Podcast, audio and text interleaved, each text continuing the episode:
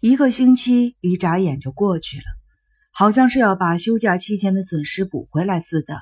尤西拼命的工作着，他连着打了两个夜班。早晨交班以后，内田女士命令他回家休息。尤西觉得还不太困，于是利用这个机会到房地产公司看了看。考虑到上班方便，他打算在莆田一带找一间公寓。虽然还没有最后决定下来，总算是看上了一间。下午五点，尤西回到自由之丘的生一郎的公寓，稍微喘了口气，倦意袭来，尤西在床上躺了下来。啊，好久不知道什么叫做困了。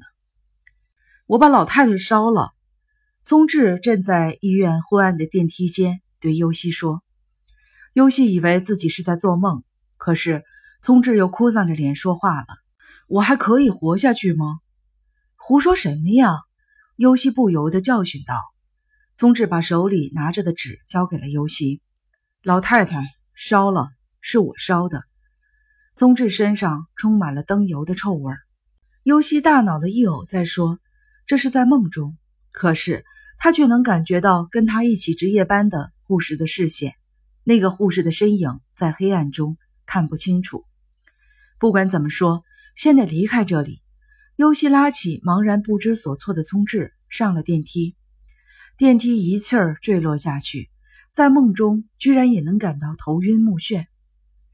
在那个家里，父亲跟姐姐干了些什么？我一直被蒙在鼓里，糊里糊涂的活到了现在。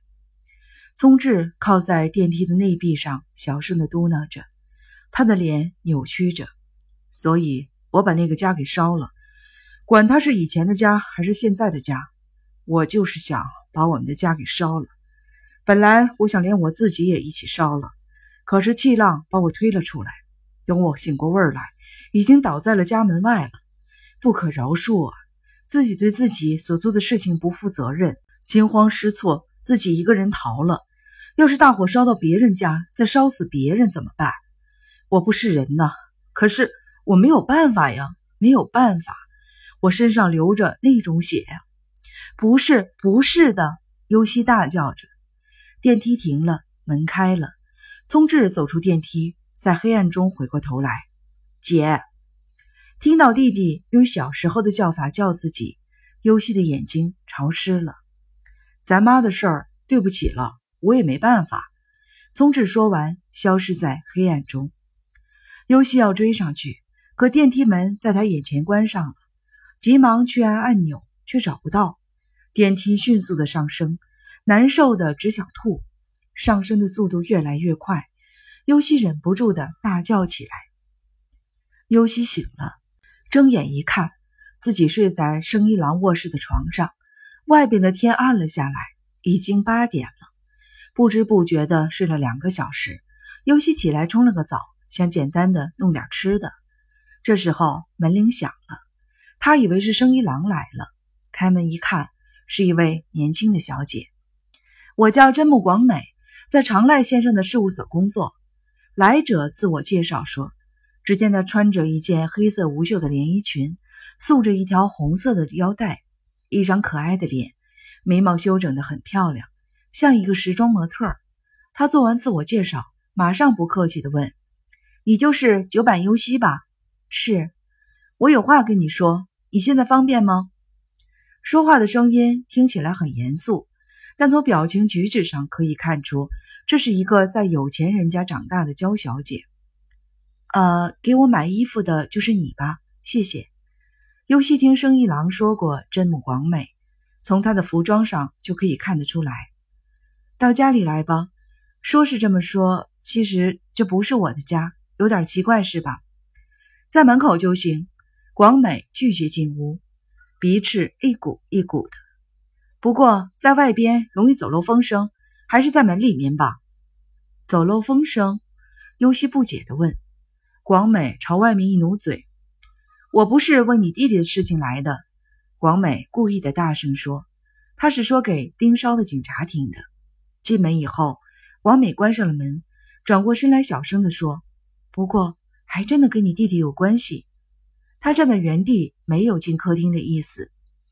首先，我要声明的是，今天是我自己悄悄来的，长赖先生不知道。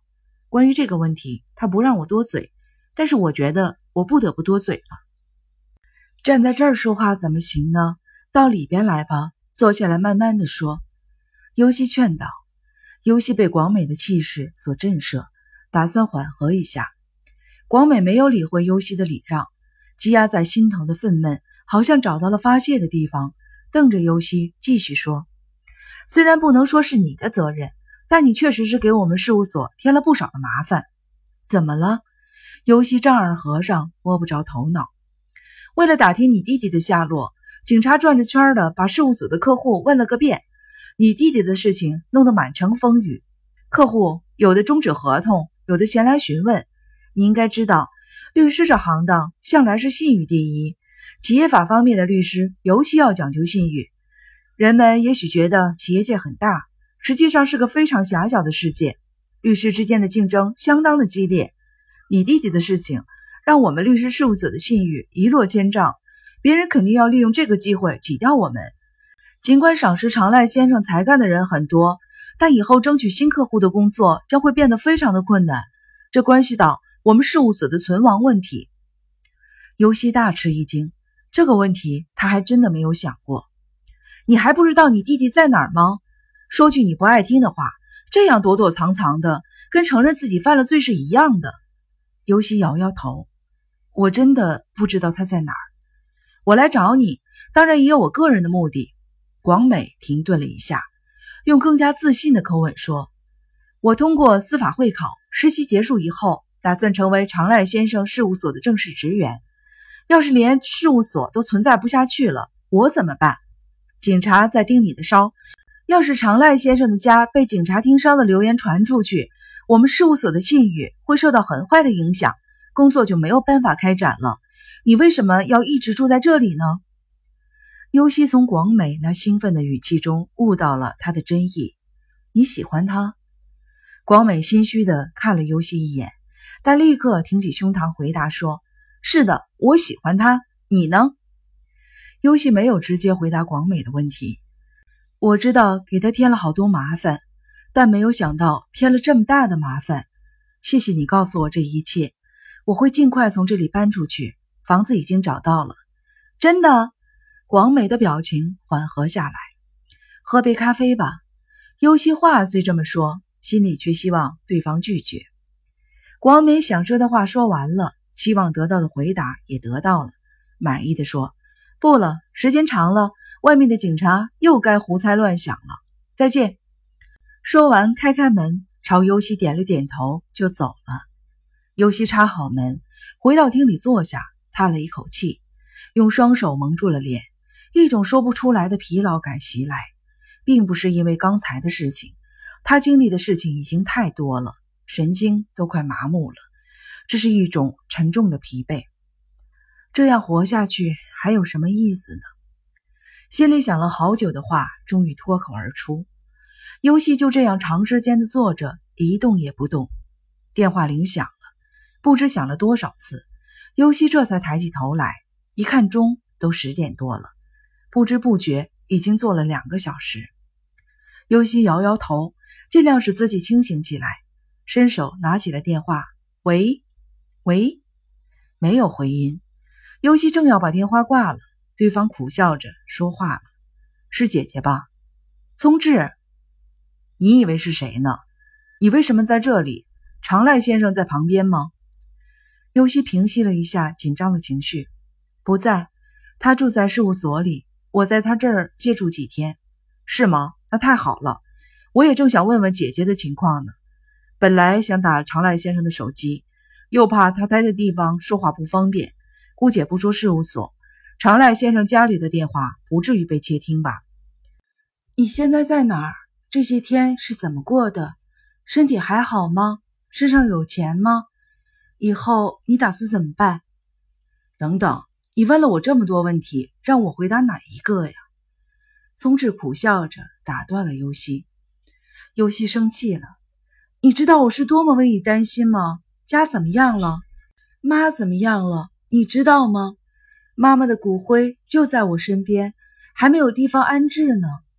尤西说着说着，眼泪都快掉下来了。他强忍着没有哭出来。你知道给多少人添了麻烦吗？尽管如此，大家还是热情地伸出手来帮助我们。这些你都知道吗？聪智不说话了。聪智，尤西喊道：“姐姐，你好坚强啊！”聪智说，没有一点嘲弄的意思。我还说得上什么坚强吗？尤西说话的声音低沉起来。钱，我的银行卡上还有。聪智平淡地说：“最初几天，我都不知道自己走到什么地方了。我看到所有人的眼睛都害怕，住在最便宜的旅馆里，不离开房间一步。我觉得这么活下去等于加重自己的罪过，干脆一切都结束算了。别胡思乱想。我去扫墓了，父亲的墓，安放骨灰的时候我见过，完全忘记了。那墓是那么的渺小，跟他本人一样渺小。”不许这么说。那你说应该怎么说？应该怎么说？聪智的声音变得粗暴起来。沉默了一会儿，又嘀嘀咕咕地问：“姐姐，你已经原谅他了吗？你能原谅他吗？”尤西没有回答这个问题，而是规劝聪智：“回来吧，聪智，先跟母亲和好，然后跟警察把事情的经过都说了。”聪智抽抽搭搭的，既像是在哭。又像是在笑，我不会说的，也不想说，绝对不让任何人知道。我把一切全都带走，不管以什么形式，让它结束在我这里。姐姐，开始你的新生活吧。我正想跟长濑先生说，让他好好照顾你。聪智，说了吧，说出来你就轻松了。不行，坚决不能对任何人说，一切都是我的罪过。我这样做不只是为了姐姐和我。也是为了我们九坂家呀，姐姐，你多保重。聪智，快回来，姐姐求你了。不管优希怎么拼命的叫，聪智还是把电话挂了，轻轻的把电话挂了。